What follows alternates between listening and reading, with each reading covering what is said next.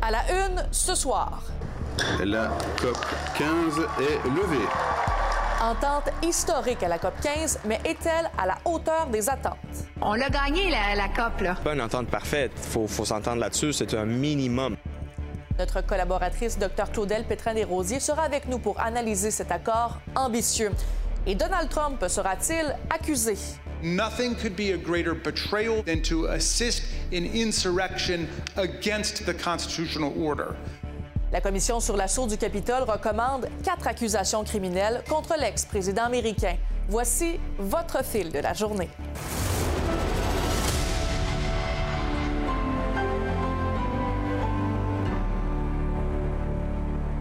Bonsoir tout le monde, bon début de semaine. Il y a quelques jours, hein, plusieurs personnes ne pensaient pas qu'il allait y avoir une entente au terme de la COP 15 à Montréal.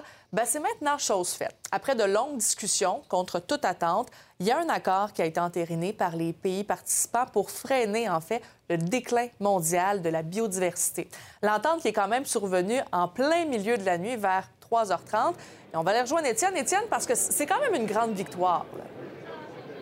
Ah oui, absolument. Après euh, plusieurs semaines, deux semaines d'émotions, de haut et de bas, euh, il y a eu des moments donnés où les négociations allaient très lentement, où on a vu des pays en développement même quitter euh, la table de négociation. Mais finalement, cet accord historique qui est à peu près salué par tout le monde a pu euh, être adopté cette nuit dans cette salle où on se trouve présentement. Et voyez ce qu'il comporte dans le tableau qu'on vous a préparé. D'abord, on veut protéger 30 des espaces naturels terrestres et maritimes. On crée un nouveau fonds sur la biodiversité pour aider les pays en développement. On veut aussi réduire l'utilisation des pesticides dangereux et travailler, pas éliminer, mais travailler à l'élimination euh, des pollutions plastiques. Il y a un des négociateurs qui a participé euh, à tout ce processus. Il est quand même euh, très satisfait.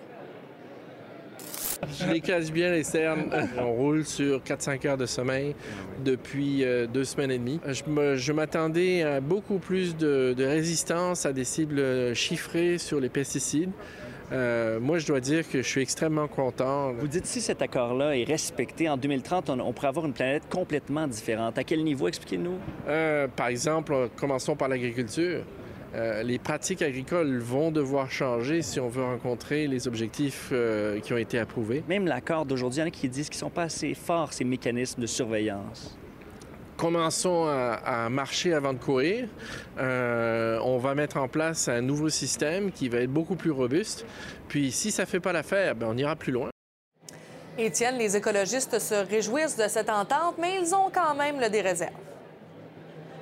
Oui, absolument. Il y a certaines nuances. Puis même ici, là, cette nuit, euh, il y a eu des pays qui avaient des réserves, notamment des pays africains, qui disent qu'il n'y a pas assez d'aide pour les aider. Euh, ce soir, il y a certaines discussions qui vont se poursuivre sur d'autres parties de cet accord et on sent les tensions. Euh, même le ministre Guilbeault devait prendre la parole, le président de la COP aussi, et s'est repoussé d'heure en heure parce qu'on sent encore certaines tensions dans les pays participants. Mais voici quand même les écologistes qui sont heureux, mais apportent quelques nuances. On peut utiliser en fait euh, cette entente-là comme, comme euh, un moment de lutte. Lutter pour mieux, lutter pour plus et lutter plus rapidement parce que je pense que c'est ça le message. C'est pas une entente parfaite, faut, faut s'entendre là-dessus, c'est un minimum. Il y a des pays qui voulaient, à l'Union européenne, que ce soit beaucoup plus ambitieux en matière de pesticides et je pense que là-dessus, il aura fallu en donner euh, davantage et puis il va falloir utiliser d'autres moyens en fait pour renforcer les faiblesses de l'accord d'aujourd'hui.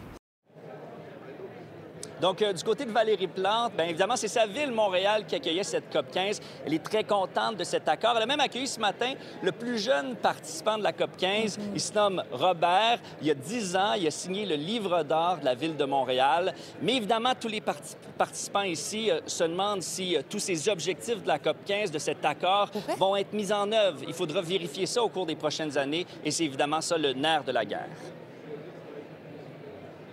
Merci beaucoup, Étienne. Merci, Sabrina.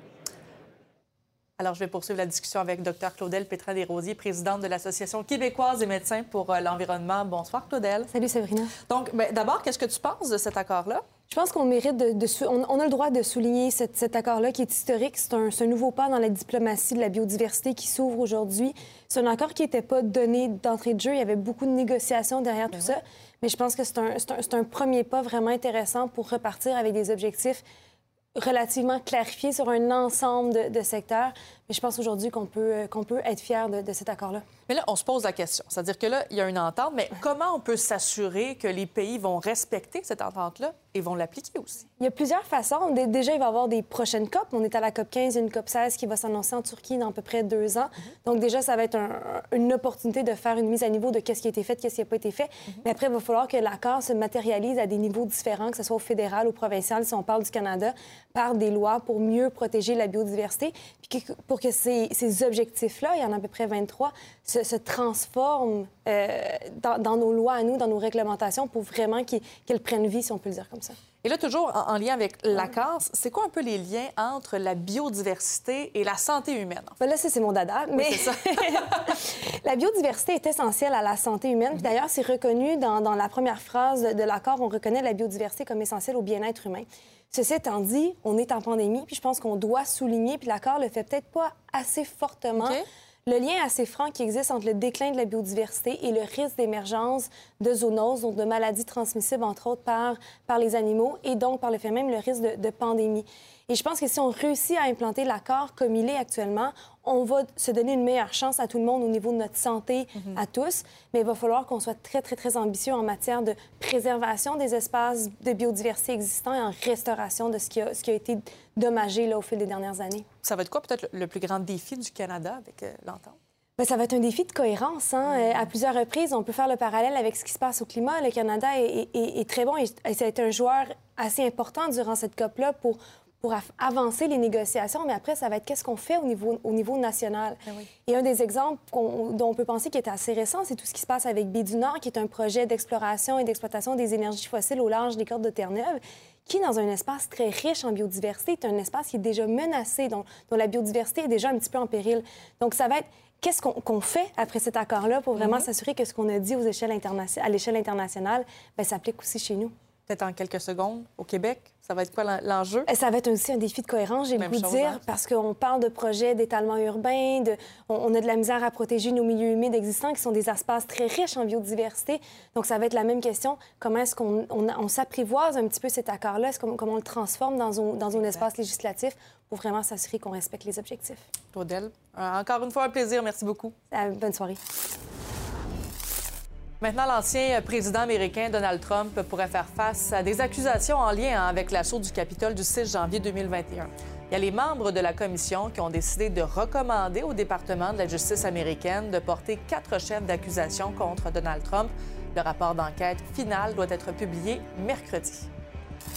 No man who would behave that way at that moment in time can ever serve in any position of authority in our nation again.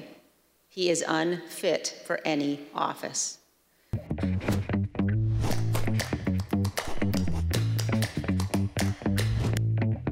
Salut Yves! Salut Sabrina.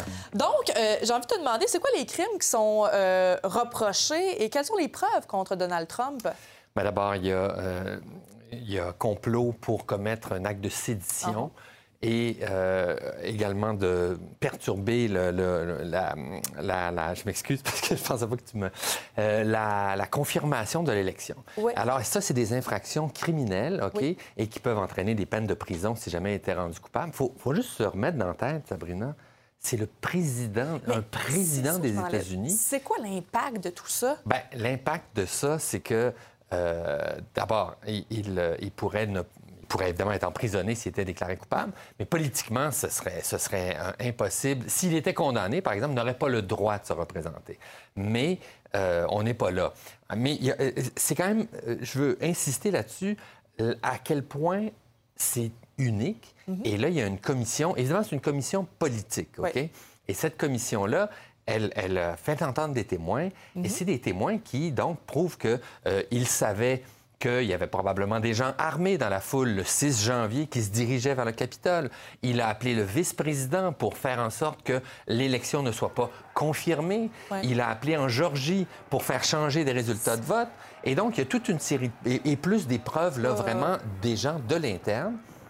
Et donc, moi, je pense qu'éventuellement, il va être accusé, mais pas à cause de la commission. La commission, donc, c'était euh, sept démocrates et deux républicains, Ouais. dont la carrière politique est d'ailleurs finie dans leur parti. Ben. Mais ça, ça met quand même un poids politique sur lui, même si pour les- la, la base conservatrice, ça ne change rien. Ouais. Là, en ce moment, ce qui arrive, c'est qu'il y a un procureur indépendant, Uh-huh. quelqu'un qui a travaillé au tribunal euh, spécial sur le Kosovo, donc un avocat qui a travaillé dans des dossiers internationaux, qui n'a aucune affiliation personnelle politique, qui n'est pas un élu, Uh-huh. et qui va examiner la preuve contre lui pour, recommander au ministre de la Justice, euh, Merrick Garland, Uh-huh.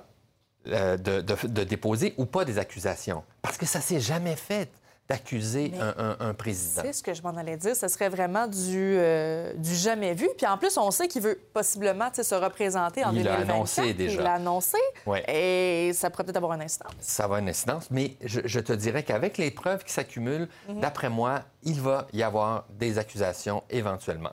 On verra. En tout cas, c'est ce que tu penses. Seul l'avenir nous oui, le dira. J'espère que c'est beaucoup. pas enregistré si ça n'arrive pas. C'est ça, effectivement. Merci beaucoup et bonne soirée.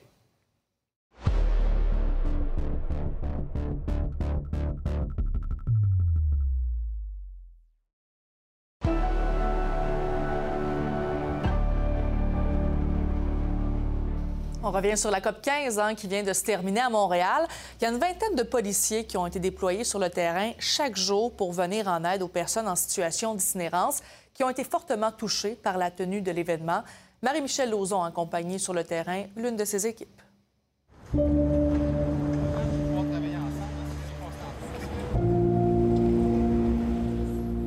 Il fait pas trop froid, mais la température froide s'en vient. Je sais pas si tu es au courant. Nous, on circule à pied, donc on est exposé à toutes les réalités terrain. On garde les yeux ouverts. S'il y a quelqu'un qu'on voit, on sent qu'il est dans le besoin, on va aller les voir. Visiblement, cette personne-là est étendue au sol. Il fait quoi, peut-être moins 5 là, présentement. C'est pas une température confortable. On lui a posé quelques questions pour essayer de voir si il était orienté. Y a-tu a-tu mangé? Est-ce qu'il y a un endroit où est-ce qu'il euh, dort? Est-ce qu'il connaît les ressources? Donc, on va entamer des conversations avec les gens pour essayer de les diriger vers les ressources. Ce qu'on essaie de faire, nous autres, c'est de faire la résolution de problèmes. C'est d'accompagner euh, les gens pour essayer de régler des problèmes à long terme que les policiers sur la route n'ont pas le temps de faire parce que le volume d'appel est si élevé. Bonjour. Comment ça va? Demain, pour la neige, avez-vous un plan? Est-ce que c'est un accident? Vous êtes né comme ça? C'est au début de notre carrière, on est tout nouveau, on va taper des voleurs, on va arrêter des bandits. Ça, je l'ai fait. J'ai été très heureux, puis j'avais la chance de le faire encore, je le fais encore. Mais, à quelque part, je viens aider maintenant. Je suis aussi capable de pouvoir établir une relation d'aide. Puis de- la police, c'est aussi ça. C'est pas juste émettre des constats d'infraction, c'est pas juste faire des arrestations. Oui, c'est une partie du travail, mais c'est aussi beaucoup, et de plus en plus, je pense, venir en aide aux gens qui ont des besoins. Quand vous avez appris l'arrivée de la COP 15 à Montréal, il y a eu bon, énormément de défis là, pour l'ensemble de votre corps, euh, votre corps policier. Toi, pour la division dans laquelle tu travailles, c'était quoi les défis au départ que vous avez eu à, à faire face? Bien, les, plus grands dé- les plus grands défis que moi j'avais, c'était de m'assurer que nos organismes communautaires, dont la mission Overy, qui est juste ici à côté, qui est vraiment là, aux abords de la COP 15, sachent d'une part que ça a eu lieu, quels vont être les impacts pour leurs usagers qui utilisent les services Overy Mission, leurs employés intervenants, euh, comment est-ce que ça va se passer, la présence. hein, on était bien au courant qu'il allait y avoir une grande présence policière. Quels sont les impacts nécessairement que les gens pourraient avoir à côtoyer puis avoir autant de policiers de partout à travers le Québec qui vont être ici à Montréal? Ça, c'était un des enjeux qu'on avait. Il y, a, euh, il y a une population itinérante qui, malheureusement, n'a pas accès autant qu'on aurait peut-être souhaité à différents endroits, mais on le savait, ça- tout le monde était mis au courant. Le métro, par Le exemple? métro, évidemment, le métro. euh, il y a certains endroits qu'ils étaient habitués. y a une routine de vie. C'est sûr qu'on a bloqué les accès à cette routine de vie-là. Ça a changé un peu leur quotidien. Mais on a vraiment mis en place plein de choses, puis on est là pour les écouter, puis trouver des solutions avec eux. Et Sabrina, juste vous dire que je me trouve présentement euh, au Square Phillips, au centre-ville de Montréal. Il y a une manifestation qui se prépare. Les gens commencent à arriver tranquillement. Pour l'instant, il y a une vingtaine de personnes. Euh, ce sont euh, des manifestants anticapitalistes, anticoloniales qui dénoncent l'hypocrisie, selon eux, derrière la COP 15, importante. Il y a beaucoup de policiers là, sur place. Je vous dirais que les policiers sont présents. là, on les voit, ils circulent. Alors, on va rester sur place. On se reparle un peu plus tard au fil 22 heures. Voilà. Tout à fait, on va pouvoir suivre ça au courant de la soirée. Merci beaucoup, Marie-Michel, qui est en direct du Square Philippe à Absolument. Montréal. Et la Russie a mené une série d'attaques de drones sur la capitale ukrainienne Kiev. Alors, il y a plusieurs infrastructures essentielles qui ont été endommagées alors que le pays est plongé en plein hiver. L'armée russe intensifie depuis quelques semaines ses attaques par la voie des airs alors que l'offensive sur le terrain semble être dans une impasse. Et pendant ce temps, ben, il y a plus de 109 000 Ukrainiens qui ont choisi de fuir le conflit et de venir s'établir au Canada. Véronique Dubé a parlé à une Ukrainienne qui s'est établie à Saint-Eustache et à une autre qui s'en vient bientôt.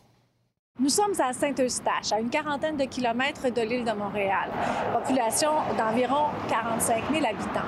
Qu'est-ce qui peut bien pousser des ressortissants ukrainiens à vouloir venir s'installer ici? Ils n'arrivent pas avec des ressources financières, eux autres, là. Tout le monde me dit, je veux louer une maison. Oups! Une maison, une maison tu pars avec 1500, 2000, 2005 par, euh, par mois. Oups!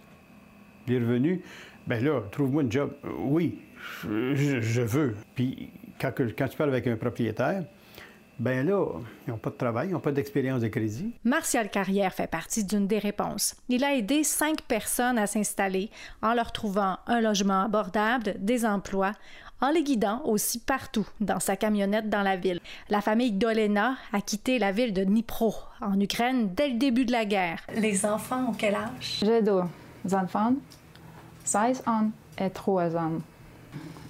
Maintenant, mon mari euh, n'a pas pu travailler à cause de la santé.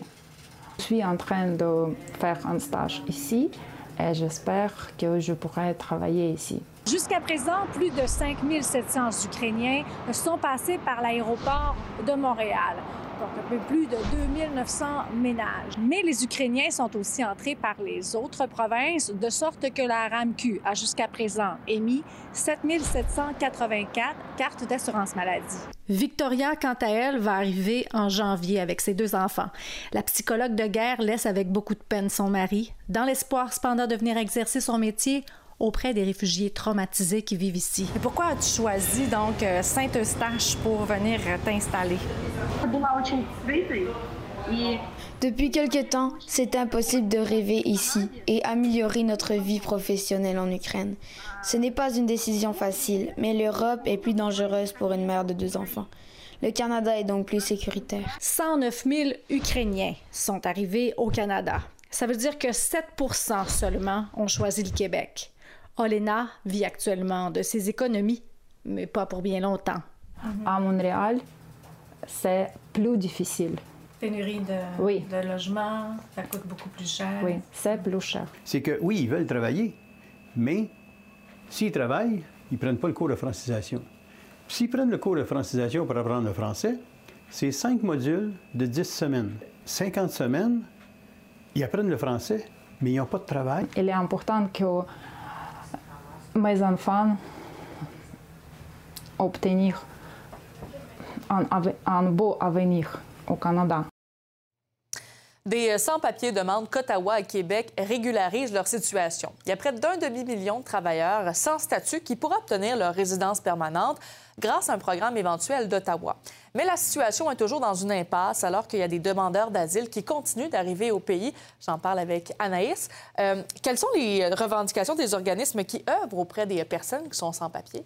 Bien, il faut faire la différence entre les demandeurs d'asile qui viennent juste d'arriver par le chemin Roxham et des travailleurs ou des gens sans papier qui ont perdu leur statut et qui peuvent être ici de- depuis plusieurs années. Donc, euh, on pense euh, par exemple au programme des anges gardiens où là, on a régularisé la situation de travailleurs de la santé. Bien, c'est ce qu'Ottawa veut faire, mais euh, de, manière générale. Et les organismes s'attendent avec, attendent avec impatience ce programme qui devrait donner un statut à environ 500 000 sans-papiers, des gens qui sont souvent dans des conditions précaires. Au Québec, ils n'ont pas accès au programme de francisation ni à l'assurance emploi. Et donc, les organismes ici qui avaient une conférence bien, ils vont surveiller comment Québec va mettre en place ce programme une fois mis en œuvre. Nos revendications et, l'enjeu qu'on discute aujourd'hui, c'est la mise en place par le Québec, par le gouvernement québécois, d'un programme vraiment large et inclusif de, régularisation des personnes migrantes. Fin 2020, par exemple, il y a eu un programme pour les dites anges gardiennes qui a été euh, introduit euh, pour régulariser les statuts de certaines personnes. À, la fin des comptes, ça a été un programme extrêmement restrictif. Il y a juste quelques milliers de personnes qui ont pu en bénéficier. D'ailleurs, il y a Justin Trudeau, premier ministre du Canada, qui doit rencontrer finalement demain François Legault. Puis la question des demandeurs d'asile, bien, notamment par le chemin Roxham, c'est tout le temps un sujet qui est litigieux. Oui, puis on rappelle les propos controversés de Justin Trudeau la semaine passée sur le fait que Québec pouvait accueillir jusqu'à 112 000 immigrants, alors que le gouvernement caquiste euh, dit qu'on pouvait en accueillir que 50 000. Et donc, Ottawa fait marche arrière et dit qu'il va, va, entre autres, dédommager Québec pour les arrivées massives via le chemin Roxham. La ministre des Affaires étrangères était de passage à Montréal et elle a fait une mise au point sur les négociations entre les États-Unis sur euh, le statut de tiers pays sûr, mais elle s'est faite avare de commentaires mm. pour les demandeurs d'asile une fois arrivés au Québec. J'ai eu des conversations avec mon homologue Tony Blinken euh, sur l'entente euh, sur les tiers pays sûrs. Euh, les négociations vont bon train euh, et je suis confiante qu'éventuellement on va pouvoir parvenir à une entente. Euh, mais du reste, euh, concernant le, le, travail au niveau de l'immigration en soi, ça c'est une question qui doit être posée à, à, au ministre de l'immigration. D'ailleurs, Québec est en train de construire un nouveau centre pour accueillir ces travailleurs migrants. 700 euh, demandeurs d'asile au coût de 50 millions de dollars et ça devrait ouvrir au mois d'août. Parfait. Merci beaucoup, Anaïs. Merci.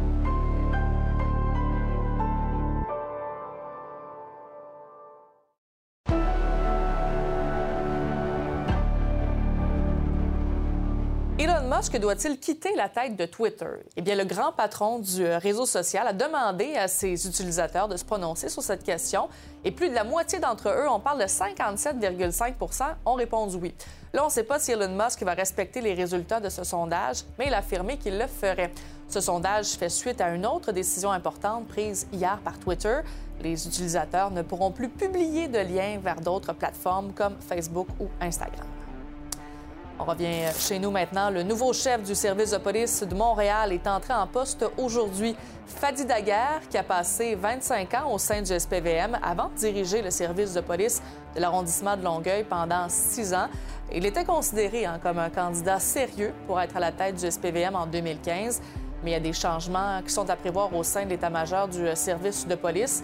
Fadi Daguerre est le premier chef de l'histoire du SPVM à être originaire de l'extérieur du Québec et du Canada. Alors voilà, merci beaucoup d'avoir été avec nous aujourd'hui. Merci à toute l'équipe du 17h30. Ce soir, c'est mon collègue Étienne Fortin-Gauthier qui va vous accompagner pour le fil 22 et Marie-Christine Bergeron sera de retour demain. Bonne fin de journée.